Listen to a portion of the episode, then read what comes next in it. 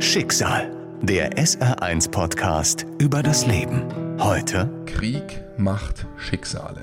Heute geht es um genau eines dieser Schicksale.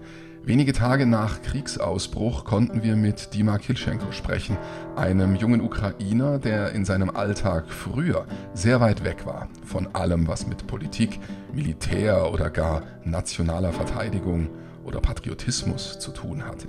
Jetzt hat er den Ausbruch des Krieges und alle Konsequenzen hautnah miterlebt und er beschreibt, wie dieses Schicksal sein Leben und ihn selbst von heute auf morgen komplett verändert. Schicksal, der SR1-Podcast über das Leben mit Martin Liss.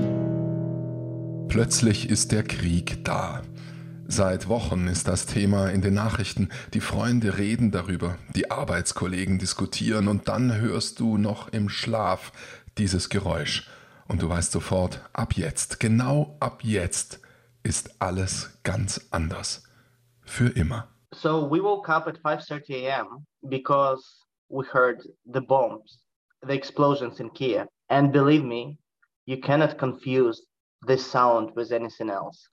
wir sind morgens um 5.30 Uhr aufgewacht, weil wir die Explosion gehört haben. Und glaube mir, wenn du die Explosionen hörst, dann weißt du, dass das Bomben sind. Den Klang kann man mit nichts verwechseln. Nicht mit Feuerwerkskörpern, nicht mit platzenden Reifen, einfach mit nichts. Du weißt, das sind Bombeneinschläge. Also haben wir unsere Kinder geweckt, haben unsere Sachen gepackt, sind ins Auto gesprungen und Richtung Westen gefahren in meine Heimatstadt. Und während der ganzen Zeit hörst du Explosionen, die nicht weit weg sind. In diesem Moment glaubst du es noch gar nicht. Dein Gehirn versteht, dass Kiew bombardiert wird, aber so richtig kapieren tust du es nicht. Jedenfalls ich nicht. Erst zehn Stunden später, als wir in meiner Heimatstadt angekommen waren und endlich an einem sicheren Ort waren, und als ich dann losgehen wollte, um im Supermarkt ein paar Lebensmittel zu kaufen, da, da fragt mich meine kleine sechsjährige Tochter, Papa, gehst du jetzt in den Krieg? Wirst du zurückkommen? Darauf habe ich sehr lange nichts gesagt und ich glaube, dass das der Moment war, an dem ich wirklich verstanden habe, dass es passiert. Denn wenn dein Kind es offenbar verstanden hat, dass jetzt Krieg ist und dich dann so etwas fragt, dann geht dir das durch und durch und das vergisst du nie wieder. It strikes you completely through and you can never get this memory out of you till the end of your life. Dima Kilchenko ist Mitte 30. Er kommt aus einer kleinen Stadt in der westlichen Ukraine. Inzwischen lebt er schon lange in Kiew. Er ist verheiratet und hat zwei kleine Töchter. Kaum ist der Familie die Flucht in die vorläufige Sicherheit geglückt, gibt es sehr schnell einen neuen Alltag. Alltag im Krieg. Uh, Jeder Tag ist völlig improvisiert. Wenn wir essen, dann essen wir viel mehr als früher, weil wir nämlich nicht wissen, wann es wieder etwas zu essen geben wird. Bei jeder Tankstelle, die ich sehe, wenn ich mit dem Auto unterwegs bin, fülle ich den Tank wieder auf. Und bei jedem Geldautomaten versuchen wir Geld zu bekommen, weil wir nicht wissen, wann es wieder welches geben wird und was als nächstes passieren wird. Denn es ist eben Krieg. Wenn ich morgens aufwache, habe ich normalerweise ein paar verpasste Anrufe, die ich erstmal zurückrufen muss. Üblicherweise von Leuten, die irgendwelche Hilfe brauchen. Und das verteile ich dann an die unterschiedlichen Gruppen meiner Freunde. Wir organisieren uns und wir versuchen eben diesen Leuten zu helfen. You probably know that Ukrainian men cannot leave the country Du weißt vielleicht, dass ukrainische Männer das Land nicht verlassen dürfen, denn das Kriegsrecht ist ausgerufen und Männer zwischen 18 und 60 warten darauf, eingezogen zu werden. Bevor wir eingezogen werden, tun wir das, was wir können, um unsere Soldaten zu unterstützen. Und wir tun das, was wir können, um Menschen dabei zu helfen, das Land zu verlassen, egal ob sie unsere Freunde sind oder nicht. Wir helfen Menschen, die eine Unterkunft und Schutz brauchen. Heute zum Beispiel haben wir zwei Familien aus meiner Heimatstadt aus dem Land gebracht. Wir haben sie gefahren, wir haben ihnen Essen gegeben und wir haben ihnen die Überquerung der Grenze organisiert. Dann habe ich heute insgesamt 13 Menschen in unterschiedlichen Wohnungen untergebracht in meiner Heimatstadt Manche werden bleiben und manche werden weiterreisen, um das Land zu verlassen. Die Männer dieser Familien werden, wenn ihre Familien in Sicherheit gebracht sind, zurück in meine Heimatstadt gehen und das tun, was ich tue, nämlich möglichst allen helfen, in Sicherheit zu kommen. Als drittes unterstützen wir die Armee so gut wir können. Wir bekommen Waren wie Socken und Jacken und wir bekommen Spenden und kaufen die Dinge, die sie brauchen und geben sie dann der Armee. Und natürlich bauen wir Molotow-Cocktails, wenn wir Zeit haben. Denn jede Person, die werfen kann, wird Molotow-Cocktails werfen, wenn die russischen Panzer in unsere Stadt kommen. Because every person who can throw a Molotov cocktail, he will do it and he will have a Molotov cocktail when the Russian tanks enter our city. Einschlafen im Frieden, Aufwachen im Krieg, das das macht was mit einem, das verändert einen schnell, auch den Blick aufs eigene Land, auf die Politiker, auf die eigene Situation natürlich. It changes not only the attitude, it changes the values. So etwas verändert nicht nur das, sondern es verändert auch die Werte. Die Ukraine und die Ukrainerinnen und Ukrainer werden nie wieder so sein wie zuvor.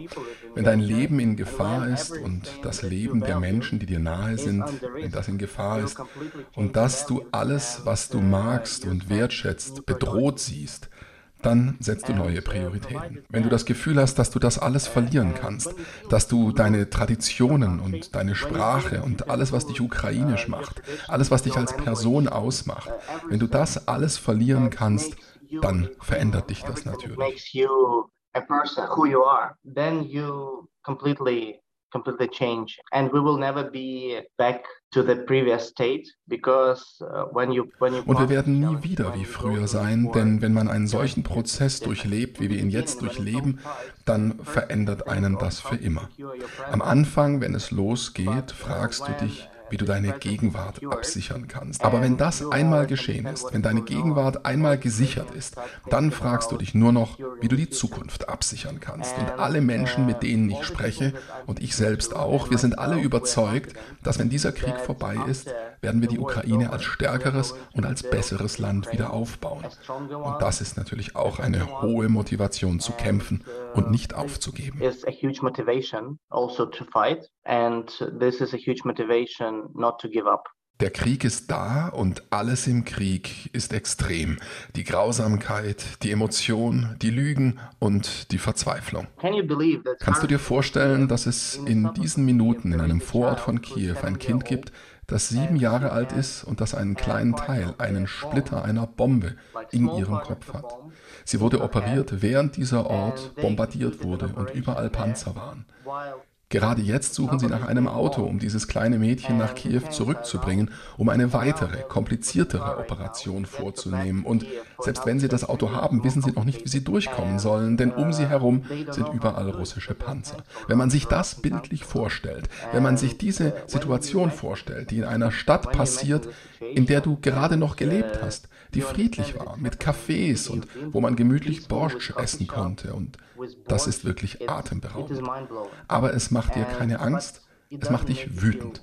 Denn es ist deins und es ist meins, es gehört jedem Ukrainer und jeder Ukrainerin und niemand sollte es von uns nehmen. Niemand hat das Recht, Familien zu trennen. Niemand hat das Recht, Kinder zum Weinen zu bringen.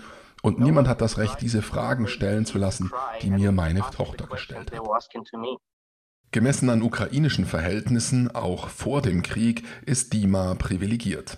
Er ist gut ausgebildet, konnte studieren, hat ein Jahr in den USA verbracht, hatte schon mehrere Führungspositionen inne und verdient vergleichsweise gut. Aber wenn die erste Bombe fällt, wird das alles Makulatur und das ist kein Klischee. As Einstein said, everything is relative and you can feel it especially here. Wie Einstein sagte, alles ist relativ. Ich weiß zum Beispiel nicht, wann ich mir zum letzten Mal die Zähne geputzt habe. Ich habe zwar eine Zahnbürste mitgenommen, aber wenn ich aufstehe, dann springe ich einfach in meine Hose und kümmere mich um die Dinge, die wirklich wichtig sind. Ich habe mich auch seit neun Tagen nicht rasiert, weil ich habe gar keine Zeit, mir Rasierzeug zu kaufen und es gibt Wichtigeres, was wir mit diesem Geld anfangen können, als Rasierzeug für mich zu kaufen. Im Moment haben wir Strom, wir haben Geld und wir haben eine innere Stärke, um zu helfen, so sehr wir können. Also machen wir das. And uh, this is what we do. Es kam sehr unerwartet. Es war ein großer Schock für uns alle. Dennoch, am Tag zuvor war eigentlich alles ruhig. Sogar als diese offizielle Anerkennung von Donbass und Luhansk unterschrieben wurde, dachten wir immer noch, dass es nicht zu einem Krieg kommen würde. Jedenfalls nicht sofort. Aber als die Bomben kamen, da hat es jeder verstanden. Vorher dachten wir alle noch, dass das nicht passieren würde. Ich vermute, dass 95 Prozent aller Ukrainerinnen und Ukrainer glaubten, dass der Krieg niemals bis nach Kiew kommen würde. And 95% of Ukrainians, I would assume, uh, did not believe that the war would ever get to Kiev dass die eigene Normalität derart komplett zerstört werden würde, das konnte sich fast niemand vorstellen, trotz aller beunruhigender Meldungen und trotz allen Misstrauens gegenüber Putin. Spätestens seit 2014 die Krim annektiert wurde, spricht man in der Ukraine von Russland, aber vor allem eigentlich von Putin als dem Aggressor. Ich glaube, man versucht seit 15 Jahren ihn umzubringen, aber sie waren nicht erfolgreich, denn Putin ist nicht nur ein Mann, uh, sondern Putin ist eine Vision, ein System, uh, eine Philosophie.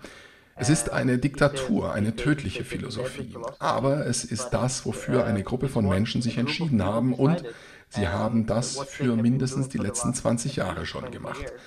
Allerdings haben sie jetzt nirgendwo, wo sie hingehen können. Sie werden nicht aufhören, denn wofür sollten sie denn Angst haben? Die Sanktionen greifen, aber auch auf die waren sie mehr oder weniger vorbereitet. Ein großer Krieg?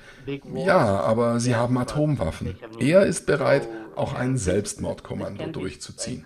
Die Ukraine ist ein Checkpoint. Wenn er über die Ukraine hinausgeht, dann gibt es einen Weltkrieg und vielleicht, hoffentlich nicht, einen Atomkrieg. It's a world war and maybe not, Obwohl jetzt auch das Schlimmste möglich erscheint, was bis vor sehr kurzer Zeit noch wie ein unwahrscheinlicher Albtraum wirkte, Dima, der Akademiker aus Kiew, hat sich stark verändert. I was scared in the beginning ich habe überhaupt keine Angst. Uh, Am Anfang hatte ich Angst und meine Familie hatte viel Angst, aber als wir Kiew verlassen haben um 5.30 Uhr morgens und uns in diesen wahnsinnigen Stau gestellt haben und die Gebäude in der Entfernung haben brennen sehen, und wenn du dann riechst, wie das Pulver in der Luft riecht, wenn du das Fenster aufmachst und die Sirenen hörst, dann ist das natürlich sehr beängstigend. Aber das war vor ein paar Tagen und wir konnten uns nicht vorstellen, wie stark unsere Armee ist und was sie gerade mit den Russen anstellt. Und als wir sahen, dass das nur eine korrupte Armee ist, die überhaupt keine Motivation hat, ohne Selbstbewusstsein und dass wir sie bekämpfen können und dass wir sogar gewinnen können. Und als wir die Unterstützung aus der ganzen Welt gesehen haben, egal woher, von allen Hauptstädten Europas, Berlin, London, Paris und anderen Städten, das hat uns ein großes Vertrauen gegeben. Paris, uh, other cities, it gives us a great confidence. Und wenn du weißt, dass du die richtige Sache tust, wenn du weißt, dass du für das Gute kämpfst gegen das Böse, und wir wissen alle, dass das Böse am Ende immer verliert und das Gute gewinnt, warum solltest du dann Angst haben? Natürlich spüren wir die Situation, dass wir im Moment in Gefahr sind. Aber Gefahr ist nicht Angst. Ich habe in meinem ganzen Leben noch nie eine Waffe in der Hand gehabt und ich habe noch nie eine abgefeuert. Aber nach diesen Tagen glaube ich, dass ich bereit bin, das zu tun, wenn es sein muss. Es gibt Momente im Gespräch mit Dima, da merkt man, dass er wirklich zu allem entschlossen ist. Nicht, weil er Gewalt gut findet, sondern weil es nicht anders zu gehen scheint. Dima strahlt aus, was wahrscheinlich viele denken. Putin kann hundertmal mehr Soldaten schicken, aber brechen kann er die Ukraine nicht. Was soll schon passieren, wenn er in die Ukraine kommt? Er kann unsere Städte und unser Land zerstören, aber die Menschen in der Ukraine werden weiterkämpfen. Sie werden ihn niemals akzeptieren. Es ist diese Mentalität von, ja, dann schlag mich doch noch einmal oder noch zweimal. Nur im Unterschied zur Schule hat dieser große russische Mobber Handgranaten in den Händen und man weiß eben nicht recht, ob er zu seiner Mama zurückrennt oder ob er vielleicht die beiden Handgranaten explodieren lässt und damit die halbe Schule mit ins Verderben reißt. Immer wieder spricht er von Putin wie von einem kräftigen, aber asozialen Kind, das Spaß daran hat, in der Schule die vermeintlich schwächeren Kinder zu peinigen. Die stärkste Waffe beim Mobbing, das ist die Angst der vermeintlich Unterlegenen. fear and this image. Die Angst und dieses Image von ihm, das sind seine Hauptwaffen. Und das ist seine tödlichste Waffe. Und das ist der Grund, warum die Ukrainerinnen und Ukrainer keine Angst mehr haben. Denn bevor es losging, hatten wir viel Angst vor Russland und seinem Kriegspotenzial. Aber als es dann losging, haben wir gesehen, dass sie gar nicht so sehr vorangekommen sind, wie sie dachten, wie ja eigentlich alle dachten. Und der kleine David kann diesen großen Goliath tatsächlich bekämpfen. Auf jeden Fall können wir Widerstand leisten und wir haben keine Angst mehr, weil wir sehen, dass bei denen nichts dahinter steckt. Alles, was wir brauchen, ist etwas mehr Unterstützung, etwas mehr Stärke. Und alle zusammen werden wir es schaffen, ihn zu zerstören. Oder die Atombombe erledigt das für uns. Es hat etwas Fatales, wie Dima über den Krieg in seiner Heimat spricht. Aber so wie er das tut, klingt es zugleich sehr realistisch. Der Krieg verändert auch seine Sicht auf sein Heimatland. Früher waren ihm stramme Patrioten eher suspekt. Früher hat er oft einfach Russisch gesprochen, wenn ihm Ukrainisch irgendwie zu kompliziert war. Uh, ich spreche noch immer Russisch, denn ich bin tatsächlich davon überzeugt, dass die russische Sprache nicht den Russen gehört. Es ist im Prinzip wie mit der englischen Sprache. Die gehört ja auch nicht den Engländern oder den Amerikanern. Mit Russisch ist es genauso. Diese Sprache gehört den Russen nicht.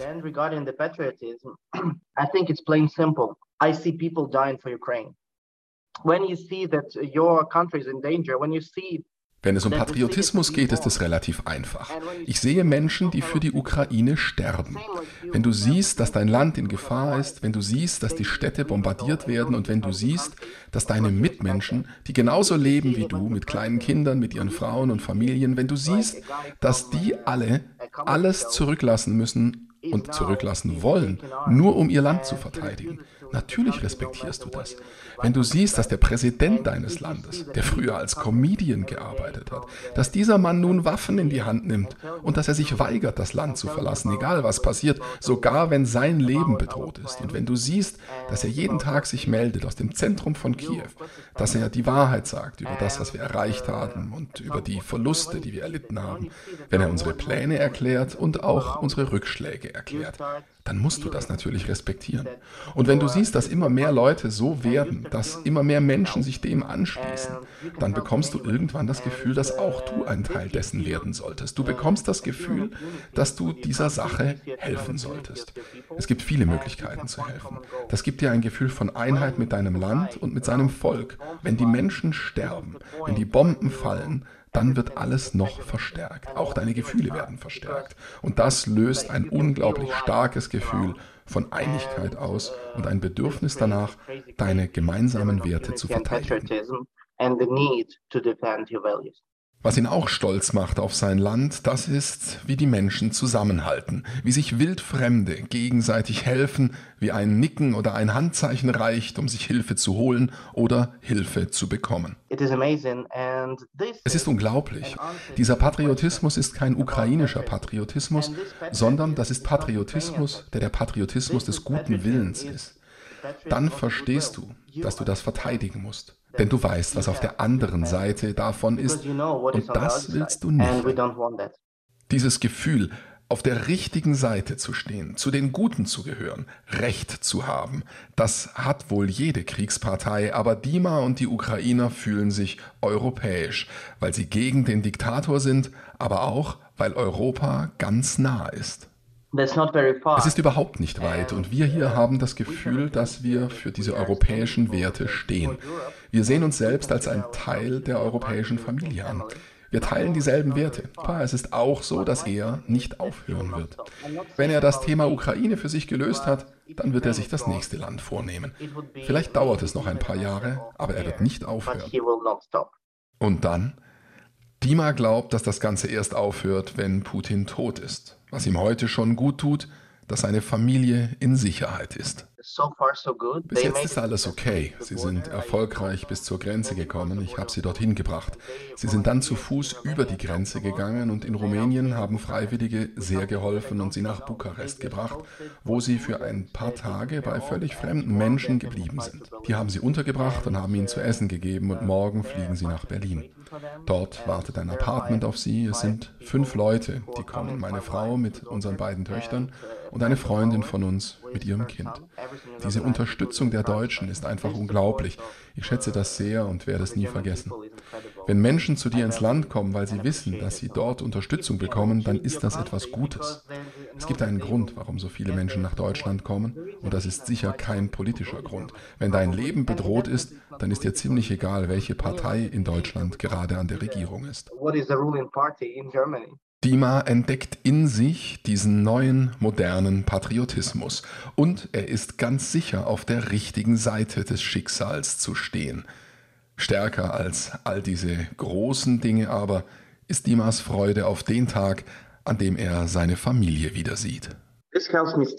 Das hilft mir weiterzumachen. Meine letzte Erinnerung, als Sie die Grenze zu Fuß überquert haben, nachdem wir uns verabschiedet hatten und Sie mir noch einmal gewunken haben. Und ich lebe auf den Moment hin, wo ich Sie wiedersehe, an der Grenze und Sie winken wieder. Aber dieses Mal, um Hallo zu sagen und nicht auf Wiedersehen. Meine Wünsche sind sehr einfach. Ich habe zwei Wünsche. Mein erster Wunsch ist, dass ich meine Familie wiedersehe. Und mein zweiter Wunsch ist, dass ich wieder in meinem eigenen Bett schlafen kann. Etwas anderes brauche ich nicht. Vor zehn Tagen noch oder an jedem anderen Zeitpunkt meines Lebens da wäre das eine ganz andere Liste von Wünschen gewesen. Es gibt aber noch etwas, was ich sagen möchte, und das hat etwas mit der Frage zu tun, die mich meine Tochter gefragt hat, ob ich jetzt in den Krieg gehen würde und ob ich wiederkäme. Das ist eine schreckliche Frage, und ich wünsche niemandem von Ihnen, dass Ihr Kind Ihnen diese Frage einmal stellt. Schicksal, der SR1-Podcast über das Leben. Alle Folgen in der ARD Audiothek und auf vielen anderen Podcast-Plattformen. Eine Produktion des Saarländischen Rundfunks.